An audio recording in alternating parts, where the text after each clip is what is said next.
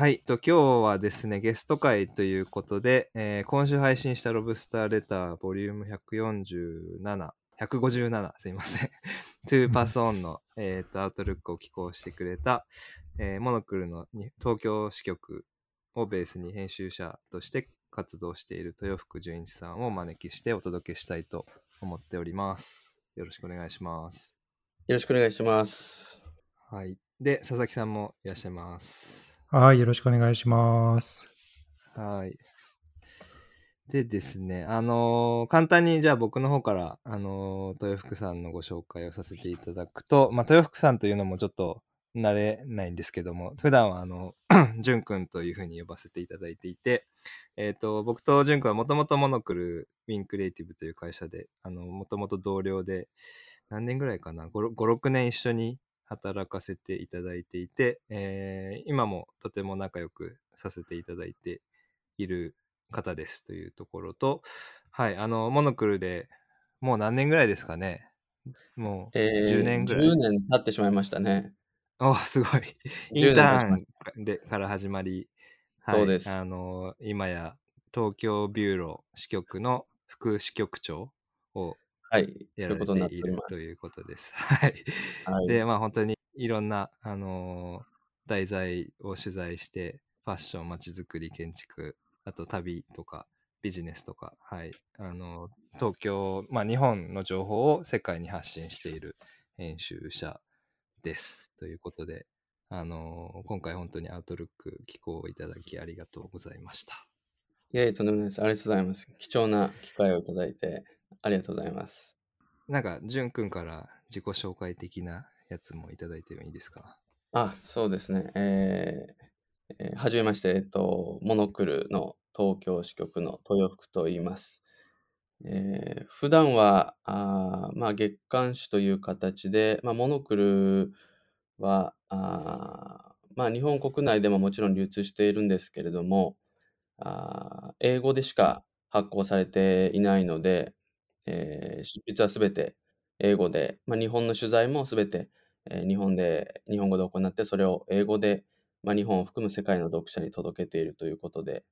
えーそういった意味ではこ、今回の、あのーこういう機会をいただいたというのは、まあ、日本語で初めてこういった、あのー文章を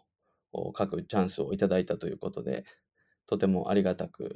思っています。ちょっと不思議な感じではありましたが、はい。はい。貴重な機会を、はい。本当にありがとうございます。はい。そうですよね。あの、僕は、あの、依頼した時も話したと思うんですけど、普段まあ、じゅんくんはモノクルの編集者であったり、ライターとして文章を書いていて、なんかあんまり、まあ、時々コラムとかも書いていると思うんですけど、あんまりそのパーソナルなエッセイっていうのは、モノクルでは書かないですよね。そうですね。あーおっしゃる通り、そうですね。はい、基本的にはもう取材をして、えーまあ、その題材について、えー書くということで、なかなか自分の、おーまあ、思いであったり、意見であったりということを、うんうんモノクルの媒体で書くというのは、はいえーまあ、稀であり、稀ですね。はい。だし、日本語で書くのもほとんどしていないし、そうですねでほぼ、はい、そうですね。これ僕のあの今は違ってたらあのーあれしてほしいんですけど言ってほしいんですけどあのモノクロのポッドキャストにも出ないですよねあんまり淳君そうですね。ほとんど出ないですね。これも、ポッドキャストは、あのー英語でラジオを、あの、うんまあ、やるというのはなかなかのスキルが求められるもので、えーはい、私はずっと敬遠して、ここまで10年して うまいこと、はい、かわいなしてかわしてきておりますが、まあ、はい、技量がありませんので、はい、いやいできるだけ他のところで、や、うん、えー貢献しようと、はい、しておりますね。じゃあもうロブスターでしか出ていただけないというかまあ本邦初公開という感じですねそのような、はい、はい、ありがとうございます。はい、いやいや、こちらこそありがとうございます。はい。そうですね。あのー早速、まあ、昨日配信したあのアウトルックの内容にも移っていきたいなと思ってるんですけど、なんか佐々木さん、あの、この淳くんのアウトルック読まれて、何、感想とかなんか思ったこととかってありあますか、感想、はい。えっと、僕、あの、あ、あの、まず素敵な文章ありがとうございます。ありがとうございます。はいあの、えっとですね、ロブスター、毎週日曜日の夜にですね、あの、ツイートをしてるんですね、予告号の。で、えっと、まあ、あの、中の人は僕と岡橋さんで、あの、交代交代でやってるんですけども、あの、今回僕がツイートを予告させていただいて、まあ、その時に書かせていただいた内容と重複するんですけども、まあ今回のエッセイ、まあ、小田原から、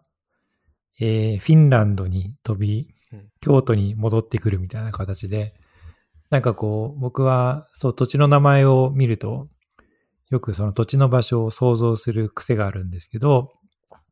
まあ、なので、こう、えーその、いろんなところをですね、こう、巡る想像を頭の中でしつつ、まあ、かつこう、フィンランドの描写は10万年規模のですね、すね。10万年規模というか、長さの話をしているので、なんかこう、時間軸も空間軸もいろんなところに移動できたなというふうに思っていて、なんかこう、そのことで、まあ、このエッセイがとても、なんというか、立体的で奥深くて、なんかこう、懐がすごく広いような、あの、メッセージを帯びていたなっていうことと、あとはこう、とても印象的だったのが、あの、なんだろうな、この、えっ、と、伝えるという行為には、まあ、本当にいろんな目的があるということで、なんか単純に楽しみとか喜び分かち合うものじゃなくて、生存に関わるものまで伝えるっていう行為って、あの、関わってるよねみたいなところは、まあ、とても、まあ、ハッとさせられたというかですね、まあ、当たり前なんですけどね、ハッとさせられたところもあったし、なんかあとはこの、あの、ちょっとこう、失礼に当たるかもしれないんですけど、なんかこう、終わり方がすごいロブスターっぽいなと思って、なんかこう、言い切らないみたいなところがですね、なんかこあ、う、なるほど。いい意味で言い言い切らずに、なんかこれが大事だとか必要だじゃなくて、なんかこう、なんとかかもしれないなっていう、ちょっとこうオープンっぽく終わるところがとてもロブスターっぽいなと思って読んでました。あの、まあ、あの、全体的にとても文体とか選ぶ言葉とかとても素敵だなと思って読んでました。ありがとうございます。はい。あのーこの絵をい依頼させていただいたのがちょうど、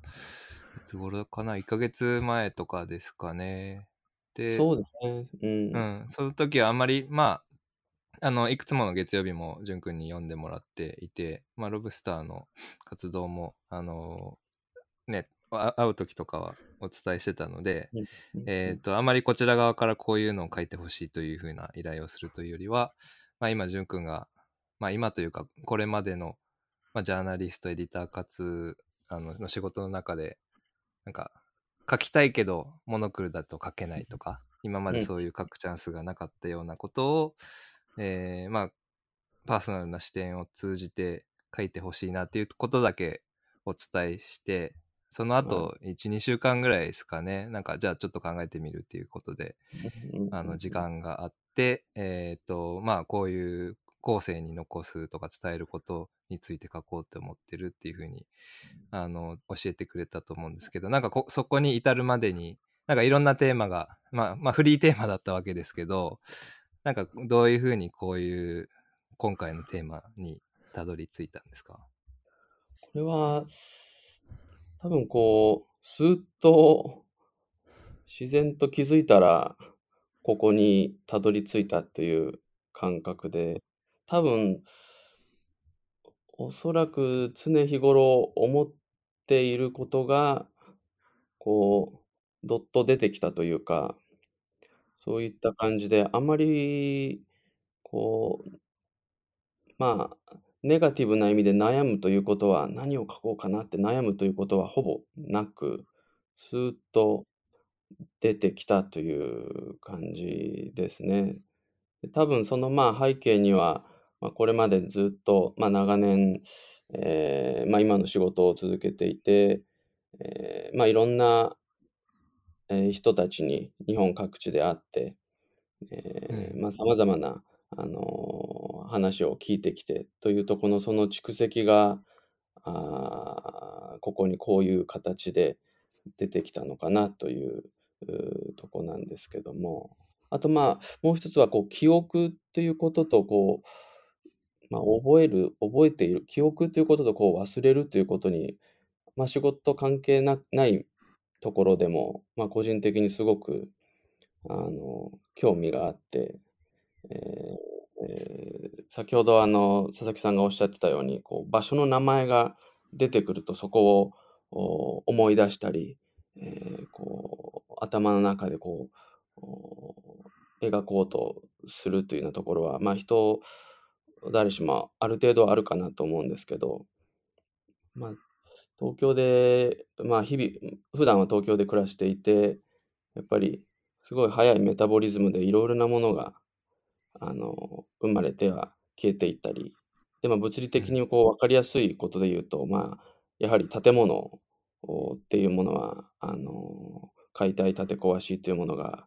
まあ、本当に名もないアパートからあ有名な建築物まで、えーこう非常に多い速いペースで進んでいてなんでそういうそういう意味でもなんかこうそうですね。なんかこう建物がこう近所のアパートでもオフィスでも自分が行ったことある建物でもある時ふとなくなってたらそこがなんかこう点々点ってなっていてあれここに何があったっけでそこに行ったことがあるのにその建物だけじゃなくてそこで過ごした時間とか体験経験っていうことまでなんかこう忘れてししまうことが僕個人的には多くてやっぱりいかにその人間の記憶がこうなんか建物だったり物理的な何かにひっついているのかなっていうのは最近よく考えていてですね。まあそういうことのもあってこれはまああの小田原にある江ノ浦のところを書き始めるとまあスーッとまあ自然に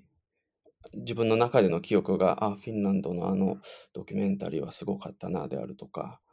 あこう書けたという感じでしたね。はい。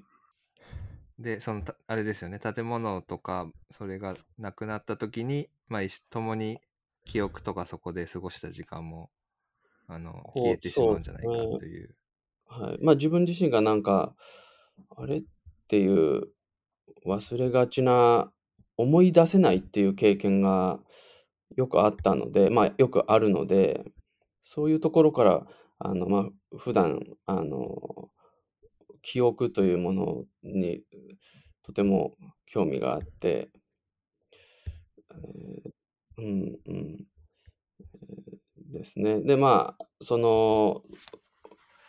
それとまあ、あの関係、関連して、やっぱり伝えるっていうことを、うん、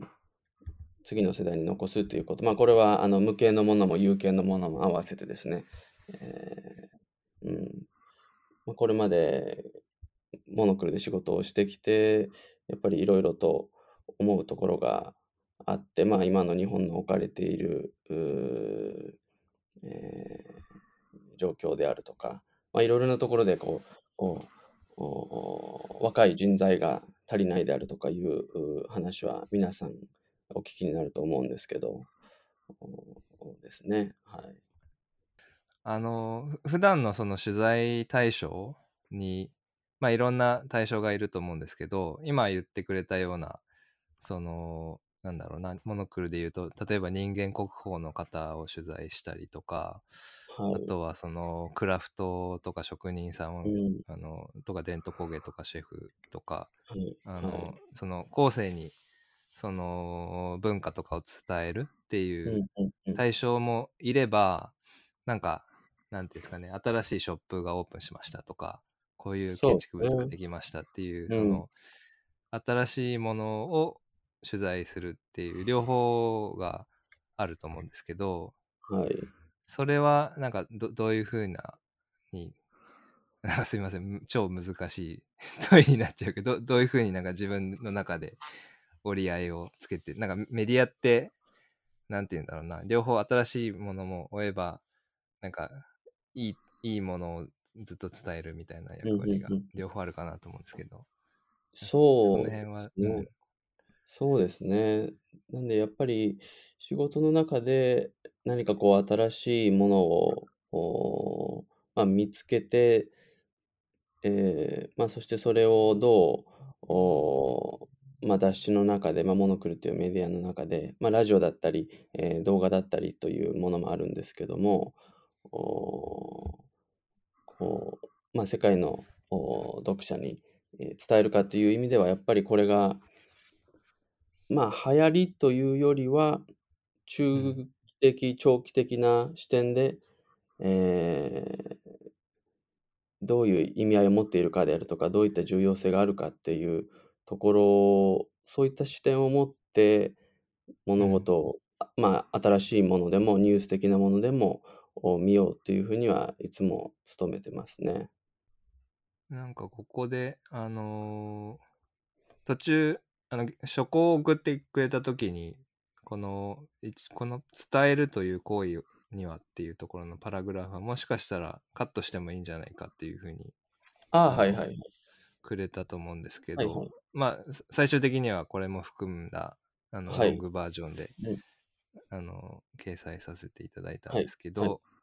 それなんかあったんですかこ結構僕は個人的にこの、あの、何食をどう後世にうん伝えるうんかみたいな。ところはすごくお気に入りなパラグラフでもあはいはい。なんかど、それはどういった意味だったのあ、かなって。あ、実はなんか、あのーおーまあ、純粋に、あの、文字数を 心配していたので、まあ、も、うん。あの、正直なところ、僕もすべてそのままで配信したかったなというのは、あの、あったんです。はいはい。でも、どうしてもという、結構、確か文字数を結構オーバーしていたので、えーちょっと念のために、あの、お二人を困らせないように、あの、カットするならっていうところで、あの、どこをっていうふうにちょっと考えてですね、えちょっと苦渋の選択をしたという感じなんですけど、僕もそこは、あの、やっぱ食を残すっていうところって、あの、食って目の前にあうん。るけど、食べたらもうなくなっちゃうものなんで、えうん。ーえーまあそういう見方っていうのもなんか、あの僕も数年前に、えーあるシェフだったかな、あの、それこそ、まあ、飲食の世界で生きている方にそういうことを言われて、こう、ハッとさせられたとこだったで、うんん。はい、はい。それは、あの、はい。希望としてはもちろん、そのままというところがあったので、はい。えーそそんな感じです。はい。あありがとうございます。うん。ロブスターは文字数を気にしなくていいメディアなのでありがとうございます。そのまんま載せれてよかったです。はい、はい。なんかさっきおっしゃってた、その記憶がこう、個人的なテーマっておっしゃってたんですけども、はいあの、場所がなくなるとそこに付随する記憶も消えるみたいなところうん。が、なんかちょっと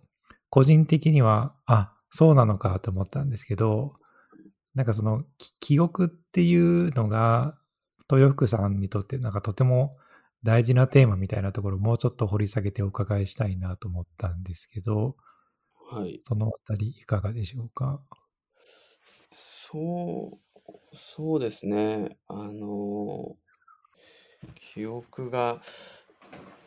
そうですね。やっぱり、まあ、無形のものであって、えうん。ーそれでまあ、まあ、語るという方法で伝えるということもありますし、えーまあ、自分の、まあ、一人間の中であれば、あのまあ、その人の中で、僕の中で、えーこう脳内にあるものであるんですけども、おそれがどう、こう、人に伝えられて、それが人に伝えられて、まあ、あの、ものすごい長いところで言うと、歴史になっていくかというか、うんうんえーうんこう社会的なものをこう目に見えない形で、えー社会を作っていくかというかそういうところが、まあ、すごくものすごい大きななんかこうお話になるとそういう感じではあるんですけど、そそうですね、うん、なのでこう小田原の江ノ浦測候所なんかはあのまあ時間軸が非常にあの過去にも遡って感じられるしうん。非常に未来に長く遠く続いているようにも感じられるというところで、うん。えーそれはあの、まあ、フィンランドのあの書かせていただいたプロジェクトもそうですし、えーまあ、京都の庭もそうですし、まあ、京都に限らず、まあ、あのそういう非常に古い庭園ですとかそういったものもそうですし、えーそういうそうですねすいませんなかなかうまく説明できずいえいえ、うん、うん、うん。いや、すごいわかります。うん。あれ、岡橋さんってあの、江ノ浦って行かれたことあります？はい、あのー実は淳君と一緒に行ったことあります。そうなんだ。あ、はい。なるほど。でか多分淳君は取材でも言行ってるし多分何回か行ってるんですよね。そうですね、う。うんん僕1回しか行ったことなくて。なるほど。あの、なんか、この一文目の、その杉本さんが想定している観客は、現代に生きる私たちではないのだろうと感じたっていうところはいで、あの、なんか、豊福さんの感性があったからこそ感じられたのか、なんか岡橋さんも同じように感じたのかみたいなところで言うと、どうですどうですかね。僕まだ行ったことないので、みんなどういうふうに感じるんだろうと思って。そうですね。あのー僕はここまで感受性が豊かではないので なんかそこまではあの正直言った時は感じなかったんですけどもなんでもなんていうんですかね。なんか現現代にはないなんかすごく新えっと多分できてから232年ぐらいのうちに言行ってるはずで新しい場所なんですけど、どこか、まあ、懐かしさがあったりとか、うん。うん。ああれですよね。杉本さんってあの辺で育ったんでしたっけ？確か幼少期の彼幼少の期記憶というか思い出があそこに遡るっていう、うんうんなんか住んでたか、まあなんか別、なんか家があったとか、なんかそういうんでしたよね、確か。はいそう、だからそういう懐かしさも感じたし、で、あとあれだよね、展示とし、展示であの化石の展示、アンモナイトとかの展示もあったりして、あの、もちろん現代アートもあるんですけど、杉本さんの作品も展示されてるんだけども、そういうもう何万年、え、何十万年前のうん。ものも展示されていて、であとはその敷地がまあすごい広大な敷地なんですけどみかん畑を切り開いたりとかして作られてる場所はありつつえっ、とまだそのみかん畑としてもまだまだあの敷地が使われてたりするのでなんか今、うん。今現在の営みがそのままあのー連続的に行われているみたいな、うん。なんかすごい時間軸が交差をするあの感覚は確かに得ましたね。でうん。あとステージがそこにはあって能の舞台がですよねあれ。があるんでですけどうん。あまあそその行った日は何も、あのーそういう催し物はなかったんですけどなんかそこでまた何かライブ？その今みたいな。そのこのその時しか起きないものが起きているたらどうなんだろう。どどういう場所にまた変わっていくのだろうみたいなのはすごくなんていうかワワクワクしたというかなんかこの時間軸のなんか長い時間軸の中になんかすごい短命な30分とか数時間のものが起きたらどうなるんだろうみたいなことはすごく感じましたね。というか、まあ、この文章を読みながら、そういえばそうだったなっていうふうに思い出してました。はい。あとはまあそこからすごいね、太平洋が見えるので、そうなんですね。かそれも、うん、地球みたいな 時間軸で、あの はい、時間を感じることができるので、えーすごく、うん、あの、まだ行ったことない方はおすすめです。うんはい。で、あともうしもう一つ、あの、裏話をすると、僕は淳君と行った時に、あの、車に乗せてもらったんですけど、その当時は、淳君は、あれ、いつのベンツ？ご ?50 年代あれはとかでしたっ1970年式でしたね。70年代のあのメルセデスの車であの連れてってくれてはいあのなんだシートベルトもまだなんなんて言うんだろうあかそうか、あの義務化される前だフックみたいな。義務化される前かなんかで。あそういうねあのはいのもすごくめっちゃ面白い。良かったなといいっす。ね思います。あのはい。実は僕のツイッターアカウントのあの一番上の画像なんていうんですかプロフィール画像っていうんですか、はいはい。あのもはその時撮った写真です。の空の写真です、うー。ん。実は。はい。なるほど。すごいい夕焼けが綺麗だった曇ってたけどすごい太平洋がうん見える写真ですね、いいですね。じゃあもうなんか、道中から時間旅行をしながら行ったわけですね、その。そうですね。そうですね。50年前のベンツに乗りながら。はい。そうですそうです。あとお小田原で干物も食べたんで。フレッシュなお魚というよりはちょっと干されたやつ。エイジングがエイジングされたやつ。はい。あ、でも今話を聞きながら、その、あの、まあ生活の中になのか、まあそういう旅先でなのかわかんないんですけど、なんかその、さっき、豊福さんおっしゃってた、現代のメタボリズムみたいな話があったじゃないですか。はい。なんかこう違うじメタボリズムに触れることって大事なんだろうなと思いながら、今話聞いてましたね。そうですねなんか今のメタボリズムって、すごく異常だし特殊じゃないですか。うん。なので、まあ、だけど意識的にならねばそこからなかなか離れられないみたいのがあると思うんですけど、うん。なんかね、そういう、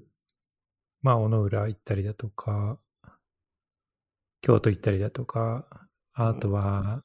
干物食べたりとか することで、はい。なんかこうちょっとこういろんな時間軸を生活の中に組み込んでいくみたいなことができると、あの、まあ、豊福さんが最後の文章で書いていたことが、まあ、より実感できるんだろうなと思いましたね。そうですね。やっぱり今は、まあ、何事も、まあ、非常に短いうん。短期的な視点で、えーまあ、評価されるということが多いのかなというふうにあの、うん。そういった気がしていて、うん、でそれが、まあ、今非常に高い評価がされたとしても、おまあ、何十年後おにそれがどうなっているのか、えーまあ、僕たちが、えーいなくなって次の世代その次の世代その次の世代えーが生きる社会に、まあ、日本にそして世界になった時に、えー自分たちが今作り出して生み出しているものが、えーその時代に、えーまだ生かされているのかというところはやっぱりよく考えることだったので、うん、そういうやっぱり長い視点で、うん、ていうんですかものを考え、考えることもそうですし、えーうん。っていうことはとても大事なんじゃないかなっていうふうに最近こうつくづく思わされるというところがありますね。うん。なんか、豊福さん、こう、日々の生活の中で、こういうことをしてるとかってあります？えーエッセイにこう関連するようなことですかね。あそうですね。なんかその、いろんな時間軸とか、こう、現代のメタボリズムに毒されすぎないために、こういうことやってるああ、なるほど。ど。なるほど。現代のメタボル。そうですね。これ言っていいのかわかんないけど、ああの、もし嫌だったら後でカットしますけど、あの、じゅんくんこの間、あの、取り壊された中銀カプセルタワーにも住んでま住んでたよね。あ、住んでましたね。えそうです メタボリズムといえば。そうですね。ー、メタボリズム建築に住んでたんですね。住んでましたね。カプセルに。えー、そうですね。うん。とか、あとまあ、うん今住んでるところもそういう昔のね、モダニズムう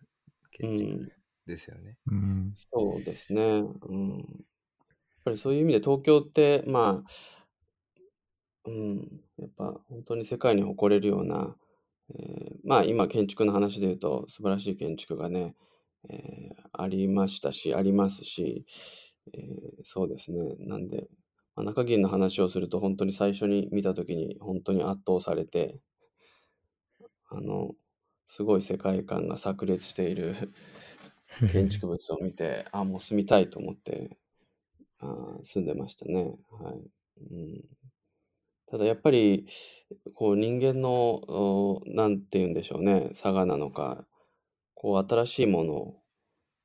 こう求めてしまうっていう、その、うん、人間の行動にもやっぱり非常に興味があるというか、う。うんん、うん。なので、こうね、日本は本当に世界に誇れる素晴らしい建築家の方々を数多く輩出してきている国だと思いますけども、彼らが今作っている建築が、まあ、何十年後かに、まあ、何らかの建築基準法なのか、まあ、何らかの理由で建て壊しになるって、えーなった時にその彼らはどういう気持ちなのかなっていうのはあのよく思うことなんですけどね。うんうん。はい。それは、あの、もう少し深掘ると、どどういうことですか？その今やっぱりまあ中銀もそうですし、えーうーまあ商業的なもので言うと大倉もそうでしたし、えーでそしてえーっとイギリス大使館の、まあ、皇居の目の前のですねあの大きな建物の、えー一部分ちょっと大部分か何割ぐらいがかはちょっとわからないんですけれども、あれも再開発されてしまうということで、えーやっぱり原美あ原美術館も例えば、えーうんうん。そういううん運命にたどってしまいましたし、で、こう、えーそういった建築物が、あーこう、街のおまあ風景だけじゃなく、なんかこう、リズムというか、あーうん。をもこう作っている、うーこうパズルのこう一辺一辺がなくなっていくことになかなかこう現代活躍する建築家の方であったりというところからあの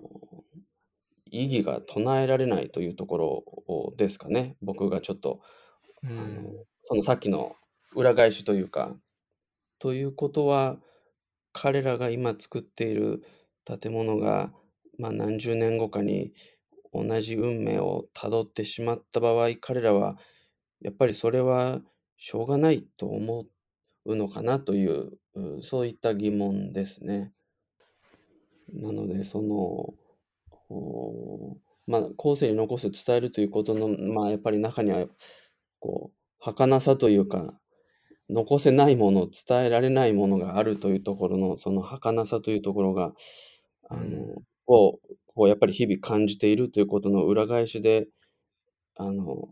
まあ、こういうエッセイになったのかなというふうにこう内省するわけですけどもはいなるほど。はい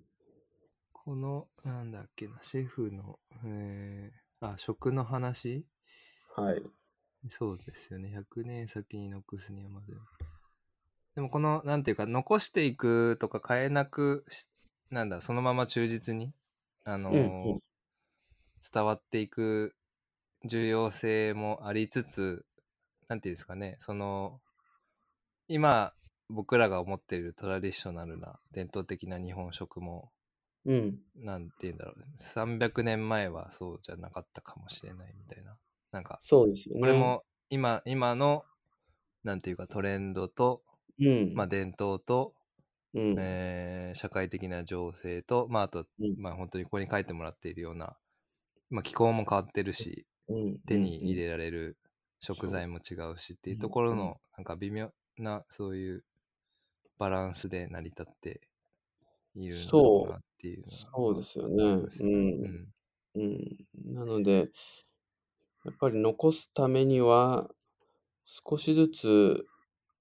こう、手を加えたり、うんあの、まあ、進化させるというか、あーいうことも、おこう、必要になってくるというケースももちろんあると思うんですけどね。うん、うん。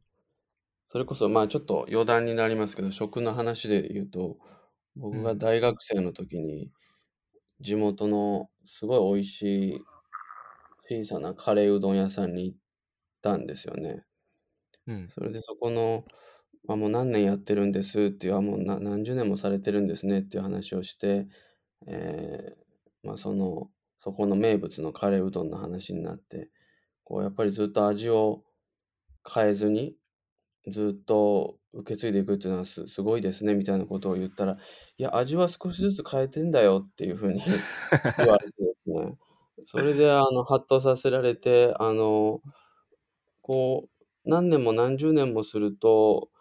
あの、みんなが食べるものが変わるから、あの、新しいものがスーパーに出てきて、新しい味付けが出てきて、調味料が出てきて、ハンバーガーがあって、えーうん。イタリアンがあってっていうので、人の舌はどんどん味覚は変わっていくから、それに合わせるためにはちょっとずつ実は変えてるんだよっていうことはおっしゃってて、まあカレーうどんのそんなちょっとちっぽけな話なんですけど、それはまあ実はすごくなんか今でもあのはっきりと覚えてるんですよね。あ、そうなんだっていう。はい。うんうんうんうん。うん。いや、でも今の話はめちゃくちゃ考えさせられますよね。なんかこう、自然保護の文脈とかでも、その、いつの時代を保護するんだみたいな話は結構実は忘れられがちで、ううんんよくそのベースラインシフティング症候群って言われますけど、なんかその、議論してる人が子供だった頃の自然にみんな戻したがるみたいなことがよくあるらしくて、うん。だから、その、今70歳の人が、いや、自然保護が大事だって言って、じゃあそのいつの時代に戻そうとしてるかというと、まあ自分が子供で野原を駆けずり回ってた60年前みたいな感じで、なんかそういう話とかはよくあって、なんかこ,、うん。これはなんか半分冗談だけど、よくその自然保護の世界とかでよく言われる話みたいで、まああとは、まあこう、まあ京都とかね、まあエッセイでも書かれてますけども、まあああいう寺院って、まあこう歴史があって大事だよねって言われてるけども、まあ寺院の建設ラッシュがあった当時の日本で、まあ、ある特定の樹木が、あの、伐採されすぎて、なくなっちゃって、まあ、それ以降輸入に、その補修のためには輸入に頼らないといけなくなったみたいな話があったりとかするので、なんかこう、昔っていいよねの、昔の時点っていつなんだっけみたいなうんのは、割とこう、難しいなと思いながら今聞いてましたね。自分にとってのっていう、なんか主語そうそうそうそうが入っちゃうんですね。そうなんですよね古き良き時代みたいな。そうそうそう。なんかでもね、まあ、ベタですけども、伊勢神宮みたいにね、うんこう変わり続けることで、な更新、自己更新性が高い方がうん生存率が高いみたいのがあるから、うん。まあね、人間も一緒ですよね。なんか細胞分裂ずっとしてて、う。うんん。あの、福岡新一さんの本じゃないですけども、久しぶりですねって言ってるけども、半年経ったら全部細胞入れ替わってるみたいなうん。感じもあるので、うんなんかそういうふうに、こう、残すっていうよりは、なんというか、ちょっとずつ変わっていくっていう方がナチュラルのなのかもしれないですよね。うん。そうなるほどですね。ね。う。うんんそういう考えだと思うんそうですね今、あの、まあ、こう、伊勢神宮のお話ありましたけど、やっぱり、まあ、まさしくなんかこう、リニューアルというか、こう、生まれ変わるというか、っていうのはやっ、日本独特の、うんうん。なんていうか文化というかですね、やっぱり自然、やっぱ昔は、やっぱり火災で木造の建築物が完全にうんうんあのなくなって、またゼロからっていうところであったり、やっぱり地震大国でもありますから、うん。やっぱり自然とそういった、まあ、生きていく中で、日本はそういう意味でもやっぱりメタボリズムがこう独特なペースとリズムがあるっていうのは、う。う。うんん、おっしゃる通りで、えーなのでやっぱり一概に、こう、すべてをこう保存することが必ず常に、えー正しいというような議論にはならないのかなというところで、うんただう、んうん、こう、まあ、それを分かっているかどうかっていう、うんうところで、そのし視点が大事なのかなっていうのは、やっぱ現代社会を生きる上で、やっぱり日々感じるところですね。うん。うん確かにね。それを知った上で、ゆやってるかどうかっていうのもかなりうん違いますよね。知らないでやってる。そうですね。うん。いやー、もう45、6分経っちゃいましたけど、あ これ1パラグラフずつなんかいろんな議論が できそうな、確かに。うん。うん、内容だなと思ってますが、はい。このね、庭師の話もね、いいですよね。と、最後、その、革新とかクリエイターという言葉が飛び交いっていう、目まぐるしく何かが生まれては消える時代っていうところの、まあ、アンチテーゼとして、まあ、原作の設計図に手を加えることは求められていないのかもしれないとか、まあ自分がクリエイターにならなくてもいいのかもしれないっていうね。なんか0から1を生み出すというよりは1をずっと伝え続けるとか、1を1.0001ぐらいの自分のエッセンスを加えるとか、そういう、はい、ことなのかなというふうに思いました。はい。そうですね。うん。うん。そうですね。やっぱりなんかこう、黙々と、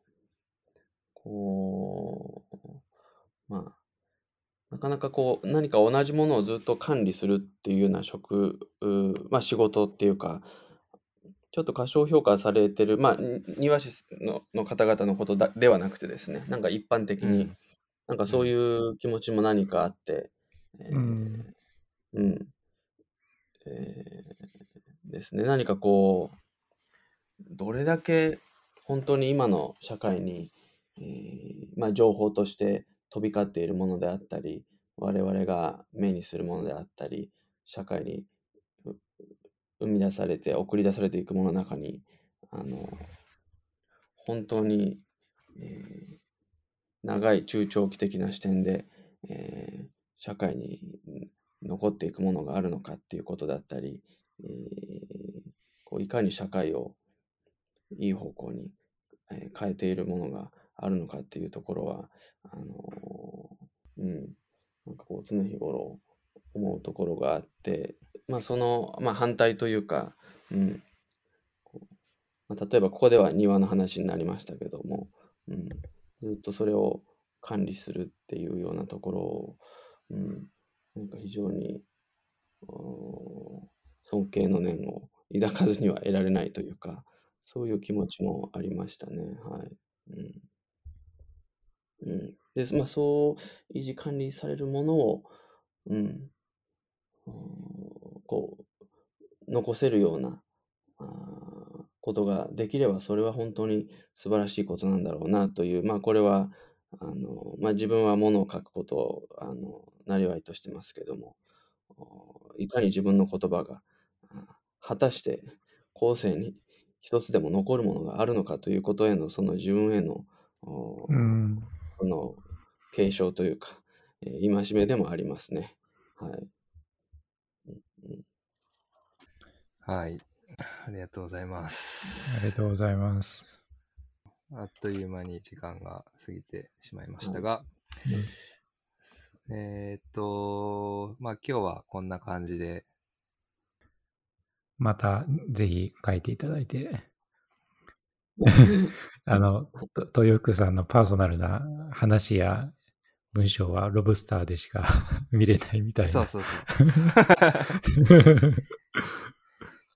いやー、今回あの、めちゃめちゃ、あの、なんていうんですかね、本当に一行一句というか、一パラグ一行一句、あの、うん。すごくいい、あの、文章だったなというふうに思っていて、で、おそらく、ぼこれは僕の、なんていうか、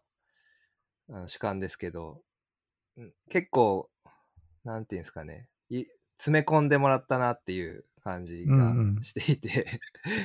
ももう何回か、あの、いつか書いていただきたいなと思ってるので、本当に、あの、今回は多分これだっていうのがあって、すごい、あの、